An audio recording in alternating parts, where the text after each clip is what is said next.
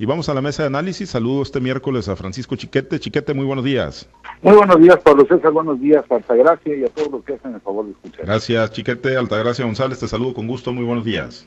Buenos días, Pablo. Buenos días, Francisco. Buenos días a toda la auditoría. Gracias. Pues bien, el presidente Andrés Manuel López Obrador, de nueva cuenta al estado de Sinaloa, ha sido pues eh, visitante frecuente nuestra entidad, ha construido una pues, muy buena relación armónica, una buena relación de colaboración políticamente hablando con el gobernador Kirin Ordaz Coppel y bueno, pues digo, no es que sea traducido en grandes cosas, por lo menos sí en lo político, pues en estabilidad para el gobernador, pero en cuanto a infraestructura y a grandes proyectos, pues tampoco, pero bueno, viene a supervisar algunos proyectos carreteros que se tienen en el estado de Sinaloa, Chiquete.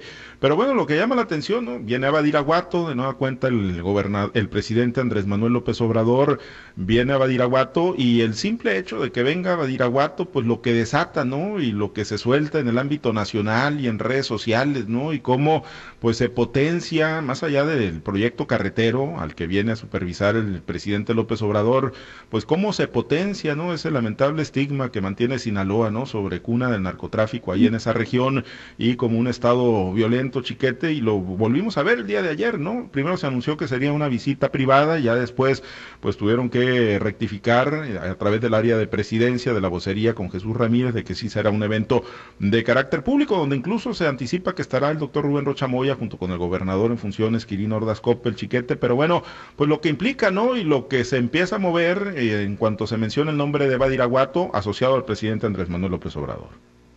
Sí, ya no es, Pablo César, eh, solo el estigma de Sinaloa, sino ese tema que persigue al presidente, sigue Morena.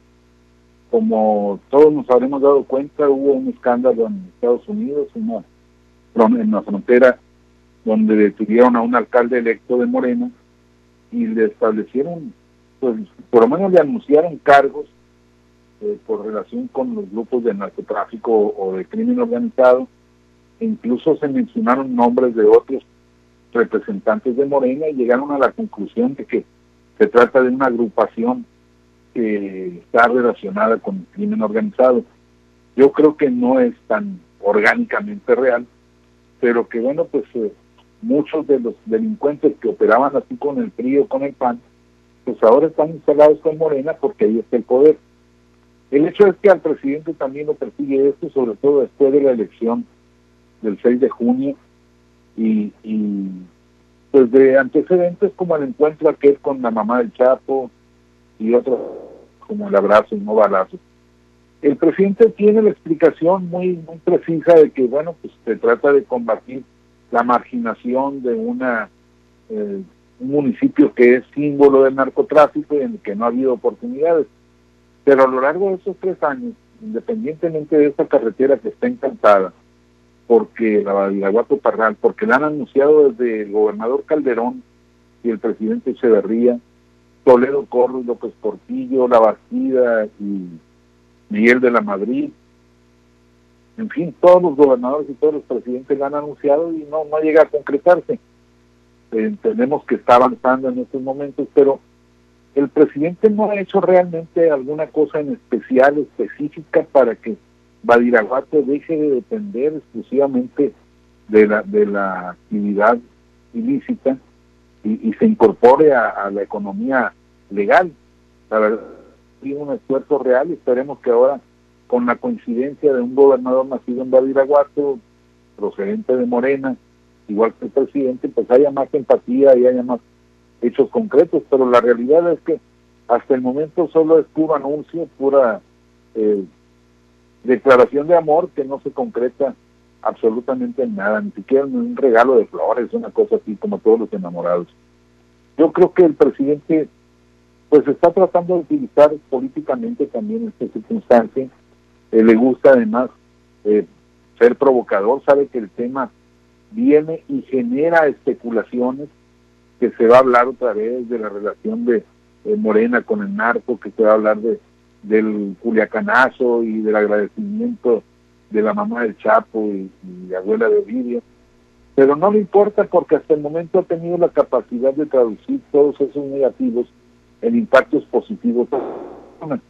De manera que pues le viene bien a talante provocador del presidente una reunión de esta naturaleza, e incluso la especulación de que quisieron esconderla, de que anunciaron que no, irían cámaras, ni de CEPROPI, que es una institución que captura todas las imágenes de las actividades del presidente, ni de la oficina personal de López Obrador, ni de nadie.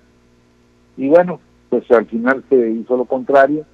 Vamos a ver si, si la señora mamá del Chapo tiene la audacia de volverse a aparecer, a saludarlo, a agradecerle y, alimentar más las especulaciones que, que se han vivido durante todos estos años. Sí, porque no. Yo creo, yo creo que no, no va a pasar nada pero va a dar mucho que decir. Sí, efectivamente, ¿no? Yo coincido en esta última parte, ¿no? De que no va a pasar mucho, pero sí, pues va a poner en el escenario nacional e internacional otra vez a Sinaloa y otra vez, pues lamentablemente Altagracia, pues con ese estigma que difícilmente nos vamos a quitar, ojalá que sí, ¿no? Y como lo decía Chiquete, que con la coincidencia ahora a partir del 1 de noviembre de que un gobernador oriundo de esa zona de Badiraguato, pues va, va a tener las riendas del país, eh, eh, acompañado de un presidente de su mismo signo político partidista, en el caso del presidente López Obrador, pues se pueda trabajar ahora sí de fondo en proyectos reales que, que ayuden y coadyuven a sacar de la marginación a esa región y sobre todo pues a tratar de quitarle estigma. Va a ser muy complicado por ser cuna de grandes narcotraficantes, pero eh, bueno, pues como decía Chiquete, ¿no? A una personalidad como la del presidente López Obrador, retadora, provocadora, pues este tipo de temas le vienen como anillo al dedo, se pone vigente y bueno, pues con sus adversarios ahí despierta las peores de las pasiones, Altagracia. No debemos olvidar que el presidente Andrés Manuel López Obrador le encanta el béisbol y como bien buen bateador, pues se la pone y, y, la vuela, ¿no? O sea, si se la ponen de pechito, pues ahí él le va a agarrotear hasta dice este Macanear. arriba de 300, algo así, dice, no, no soy muy buena para el béisbol, pero algo así dice el presidente. Entonces, cuando tú se la pones de pechito, pues él la va a agarrar y la va a hacer tema y la va a poner en la agenda del día, ¿no? Definitivamente que sí le pegó al presidente, o sí le pegó a la vocería del presidente el tema de que se anunciara una visita privada, porque el día de ayer, pues, la tuviste las redes, viste los medios de comunicación, viste las mesas de análisis, donde realmente le pegaron duro al presidente, siempre con la especulación de por qué era una visita privada y que también quedó de manifiesto pues que a la opinión pública no se le olvida lo que ha pasado en Culiacán, ¿no? Y no podemos olvidar el Culiacanazo el 17 de octubre de 2019, la liberación de Emilio Guzmán, que el mismo presidente acepta que fue por orden de él, eh, después de una tropezada agenda de, perdón, una, reunión de, de la, del Gabinete de Seguridad, donde por un lado decían que le había ordenado el alto mayor, eh, el, alto eh, comunicado del gobierno federal en el tema de los de los ejércitos y la marina y después el presidente lo dijo que fue él fue una cuestión bastante atropellada y también pues no podemos olvidar que en la visita anterior el, la, el saludo que tuvo de mano con la mamá de, de, Joaquín Guzmán ¿no? entonces eh, definitivamente que eso no se olvide quedó de manifiesto y le obligó a la presidencia de la república a dar un cambio y decir eso es que van a haber agendas eh, públicas y van a haber agendas privadas por el tema de la consulta el día primero de agosto. Lo que sí es un hecho es que vemos que el presidente viene a Sinaloa y pues como si no viniera, porque realmente Sinaloa no ha tenido el gran apoyo por parte de la federación, tú lo dices muy claro, donde siempre se deja como ese negrito en el arroz que se dice que porque el gobernador que tenemos aquí en Sinaloa pues no corresponde al mismo color que tiene el presidente de la República. Hoy los hechos de Sinaloa son diferentes. Estamos a punto de entrar a una nueva, a un nuevo eh, gobierno, que es el gobierno que encabezará Rubén Rocha Moya y que es de la línea del presidente. Hechos son amores y los caramos como sinaloenses estamos ávidos de que verdad esos sí lleguen a la vida real. Sinaloa ahorita está en una condición de grave emergencia y ayer ameritó un punto de acuerdo unánime por parte del Congreso local donde todos se pusieron de acuerdo para pues para exigir que, a Sinaloa le sea atendido a la brevedad posible los temas que tienen que ver con salud, en tanto de la, de la, el abastecimiento de oxígeno, porque es lo que está pegándole duro a los sinaloenses, y también amerita para que el mismo gobernador del estado en una entrevista que le hace dice, bueno, queremos que Sinaloa llegue el equipamiento y los suministros para el Hospital General de Culiacán, para el Hospital Pediátrico y también para el Centro de Salud. Aún este, que sus presupuestos o, sus partidas de asignación están autorizadas, pues por un tema de burocracia en el gobierno federal, en el tema de Hacienda, pues no han llegado. Entonces, definitivamente que si viene el presidente, ojalá y debajo del brazo, pues traiga el equipamiento y traiga los suministros. También que traiga todo aquello que, que haga posible que a Sinaloa le lleguen esos recursos para poder atender la condición grave de emergencia de salud que tiene. No podemos nosotros nada más aplaudir que venga el presidente y realmente solamente venga a supervisar una obra que como bien dice Francisco, pues ya tiene o, años que ha sido prometida, tiene años que ha sido iniciada y ojalá no sean años que sean para este, culminarla. ¿no? cuando uno espera la visita de un presidente es porque trae algo para que de verdad venga a solucionar algún problema que esté latente. Desgraciadamente con Andrés Manuel López Obrador hay muchos temas que ha dejado pendientes en el estado de Sinaloa. Eh, no ha habido una, una, una sola mesa donde puedan atender los problemas, por ejemplo, del sector agropecuario. Ni agricultores, ni pescadores, ni ganaderos han tenido la oportunidad de acercarse y entregarle un pliego de manera formal solo recordemos que nos recibió o se paró, tuvo la decencia de pararse en la carretera y no atropellarnos, pero no ni, siquiera posó un pie de sus desgastados zapatos, que él con mucho orgullo lo dice, en la, en la carretera de Sinaloa. No solamente hemos visto que de manera ocasional, en algunas ocasiones se ha referido al tema de los agricultores de Sinaloa, y en otras ocasiones ha sido para a veces desdeñar a todo el sector agropecuario. Sí, la lista, eh, la lista de pendientes. Es... la visita de un un secretario de Estado, porque realmente son eh, como si fueran reuniones o visitas pues espectaculares, como si vinieran artistas que viene y se va y no deja nada, solamente levante el ámpula de que aquí estuvo, pero realmente contamos y sonamos eh, los apoyos o los acuerdos o los cualquier cosa que pueda haber dejado el presidente aquí en Sinaloa, creo que no, solamente somos uno de los estados que ha visitado siempre de refilón, siempre apurado, siempre como paso obligado para ir a otro lugar. Entonces, en tanto el presidente de la República de verdad llegue a Sinaloa y atienda los, los compromisos que debe tener con el sector productivo, con la sociedad que está demandando empleo, salud y mejores condiciones de vida, pues creo que que venga o que no venga, pues prácticamente lo mismo. Sí, efectivamente, eh, sí, esperemos, ¿no? Que, que, no sea pues la misma situación o el mismo panorama eh, para esta última, bueno, esta visita, no sabemos si va a ser la última en el periodo de Quirino Ordaz el Chiquete, pero bueno, eh, viene y va a tener reunión de seguridad también el presidente Andrés Manuel López Obrador aquí en Sinaloa el viernes. Y bueno, pues apenas hace unos días tuvimos dos crímenes de alto impacto en el municipio de Sinaloa, Esteban López Beltrán y el luchador social Román Rubio, algún cambio estrategia, Chiquete, es algo en el horizonte, ¿no? Que pudiese dejar en ese tema en específico el, mandatario nacional en su visita a Sinaloa? Yo no creo. No, que pues este problema que es muy grave, muy serio para nosotros en el Estado, no pinta a nivel nacional. Hay situaciones todavía mucho más lamentables, más difíciles si es posible, como la de Aguililla, Michoacán, como la de Chiapas, donde no ha habido un solo movimiento, un solo cambio de actitud, de, estrategia, a pesar de que hay poblaciones enteras que se están muriendo de hambre porque la delincuencia no permite el paso de los alimentos, eh, no permite el paso de las autoridades. Entonces, si allá que tiene los ojos del mundo encima no pasa nada, pues dos crímenes que a nosotros nos duelen mucho, pero al resto del país le parecen dos casos más, pues no, no me parece que le vayan a conmover al presidente lo suficiente como para generar un cambio tan radical. En, realidad el presidente no ha querido mover absolutamente ninguna pieza, ninguna instrumento de, de sus políticas públicas en materia de seguridad, así que yo no creo, más bien pienso que habrá un recuento, se van a hacer las valoraciones de toda la vida, qué bueno que hemos bajado en Sinaloa, tantos crímenes menos, tantos robos de vehículos menos, tanto esto y tanto aquello pero una, una, un cambio de actitud frente a los delincuentes me parece que no tenemos por qué esperarlo. Ya cerraría, se cerraría, chiquete, ya, pues digo, eh, las visitas previo al... No, yo creo que no, yo creo que el presidente, el presidente tiene todavía muchas cosas que decirle a la sociedad con su presencia. Hay que recordar que el presidente está en campaña, no solo por la consulta popular, sino por la revocación de mandato que, él mismo ha convocado.